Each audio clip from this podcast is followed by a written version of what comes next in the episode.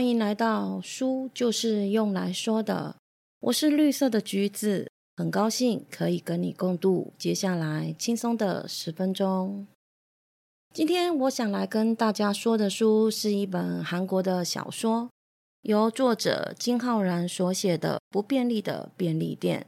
这本书呢是以皆有独孤为主轴，讲述跟他相遇的每一个人的点滴。故事是从独孤从别的街友手中替连女士抢回钱包开始。连女士经营着一间不太赚钱的便利店，但是因为员工们都是各式各样的边缘人，为了如同家人一般的员工，所以即使经营的很辛苦，连女士也撑了下来。有一天，大夜班的员工陈碧。因为找到了正职的司机工作，就向连女士提出了辞职。大夜班一直以来都是比较辛苦的班，在应征人这方面也一直有难度，所以在还没有找到新员工之前，连女士只好和中班的师贤一起分担着大夜班的工作。在连女士当班的某一天，来了喝醉酒的年轻人找事，双方发生了冲突。幸好独孤出现了，才顺利的解决。事情过后，李女士就邀请独孤加入了便利店，成为大夜班的员工。在成为大夜班的员工以后，独孤疗愈了出现在便利店的人们，而且在疗愈别人的同时，也找回了自己的记忆，让自己勇敢的去面对自己的过去。听完我说的故事简介。千万别觉得独孤是一个有着不平凡能力的英雄，相反的，他真的只是一个实实在在的街友。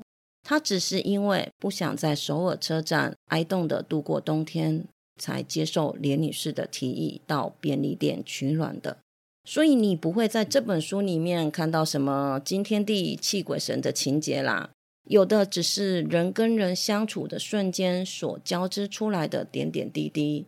还有从这些点滴中透露出来的包容与沟通，我觉得这本书就像是一块小小的碎石子，投入在平静的湖里面，它不会掀起波澜壮阔的水花，但是它引发的涟漪却是逐渐的扩大。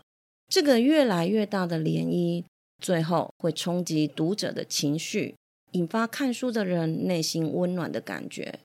就很像我看韩综一日三餐的时候，一开始会觉得看他们重复着做饭、洗碗、捕鱼很无趣，但是看着看着就会发现，这不就是一个普通人的日常吗？原来这就是生活啊！渐渐的就被这个无趣平凡的节目给疗愈了。现在我来说一说这本书给我的心得好了。我觉得作者想表达的是人跟人之间的沟通。独孤在师贤的教导下，完全熟悉工作以后，他结结巴巴的感谢师贤教了他很多，而且还称赞了师贤很有教导人的才能。真诚的话语打破了他跟师贤之间的隔阂，也让轻微社恐的师贤有了开始拍超商教学影片的信心。俗话说：“好话一句三冬暖，恶语伤人六月寒。”给别人鼓励和认同，对我们来说不过是动动嘴，但却有可能是别人重生的契机。人跟人相处，我们总是会去猜想别人想的是什么。我这么说会不会不得体？称赞怕别人觉得是拍马屁，太直接呢，又怕被认为具有攻击性。这样的前瞻后顾，让我们最后说出口的都变成了过多修饰的话，并无法达到沟通的目的。没有把真正想要表达的意思说出来，别人自然就无法懂得你的想法，当然就没有回应了。真实的表达你想要说的话，别人也会感受到你的诚意的。相同的，在听到别人表达话语的时候。也不要过度的去猜测别人是不是别有居心，让自己被情绪给绑架了。真实的词汇或许不是最美的，但是真诚的心意却是最容易被感受到的。相比于诗贤对独孤的温暖，早班的善叔则是一直猜疑着独孤，觉得无法理解这个街友，但随着独孤渐渐的改变，加上两个人之间每天的相处，还有独孤因为帮老太太们送货上门的服务，让早班的营收增加了，也让善叔得到了老板的称赞。善叔终于意识到他对独孤的误会，而跟独孤道歉。独孤呢也没有介意，反而在善叔跟他儿子大吵一架以后，耐心的听他倾诉，还让善叔带了三角饭团和亲自写下一封信。信中表达之前没有好好听他说话的歉意，希望儿子可以把想说的话也回信给他，让母子两人打开了心结。善叔终于了解了儿子对未来的打算与想法，也让自己替儿子着急不安的心安定了下来。为什么善叔和儿子在过去的数年里面都沟通无效，可是却因为一封信打开了心结呢？那是因为善叔的不安和着急，让他从来都只说自己要说的话。这些话到了儿子的耳中，就变成了唠叨不停、没有听的价值，自然也就沟通失败。我是为你好这句话成了很多人的挡箭牌，很像只要说了这句话，一切都是对的。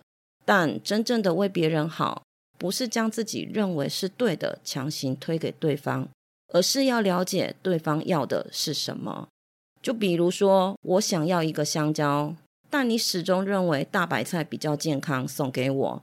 但是收到大白菜的我，只是觉得没有用处，甚至还有多余的感觉。双方没有交集的来往，只是浪费心力，增加摩擦。每个人都有自己的打算，让对方有空间可以表达自己的想法，这个是很重要的。忽略了这个的善熟，在独孤的提醒下，终于改变了沟通的模式，才有了幸福的人生开端。独孤在连女士的关心跟帮助下，成功的从一个街友变成了一个正常人。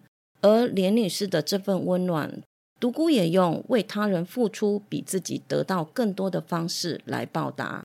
对于在公司不受重视、遭受严重剥削。在家里，因为钱赚的不多，被老婆看轻，被女儿漠视，遭受到各种孤立，觉得全世界都遗弃他的近万而言，独孤为他送上的暖风机和装烧酒的杯子，为他提供了温暖，赶走了冬天的寒风。关心是沟通的桥梁，对方感受到，自然也会打开心房，适时的伸出你的手，或是给别人一个微笑。千万别觉得这个没有什么，或许这是别人今天最好的礼物。在静万莫名的跟独孤说出心事以后，反而觉得被对方知道自己的秘密，感到不好意思，就不再去超商喝酒了。想不到这竟然成为了改善他跟家人关系的转泪点，因为相处的时间变多了，交流频繁了。老婆和女儿慢慢看到了静万的付出与辛劳，关系也改善了。一家人不就是这样子吗？冷漠只是自己的保护伞，只要彼此向对方走近一步，把伞收起来，就可以看到眼前自己所拥有的一切是多么的好啊！怎么自己从前都不知道呢？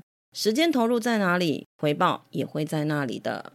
在独孤一开始去上班的时候。负责教他的师贤就跟连女士抱怨，为什么要找一个说话结结巴巴的员工？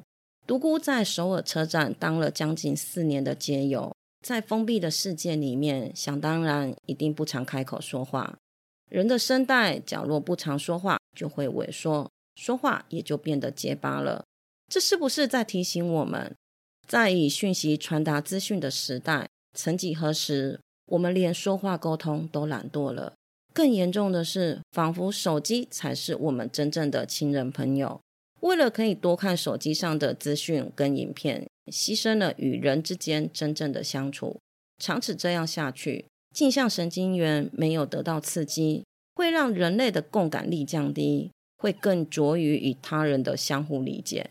恶性循环下，大家只关心自己的事，对自己无关的事漠不关心，这将是一件多么可怕的事啊！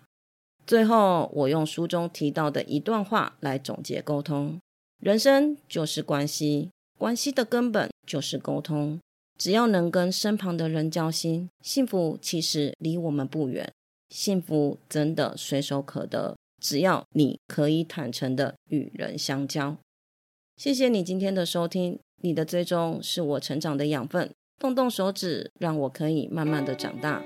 希望今天的内容可以给你一点点新的想法。我们下次见，拜拜。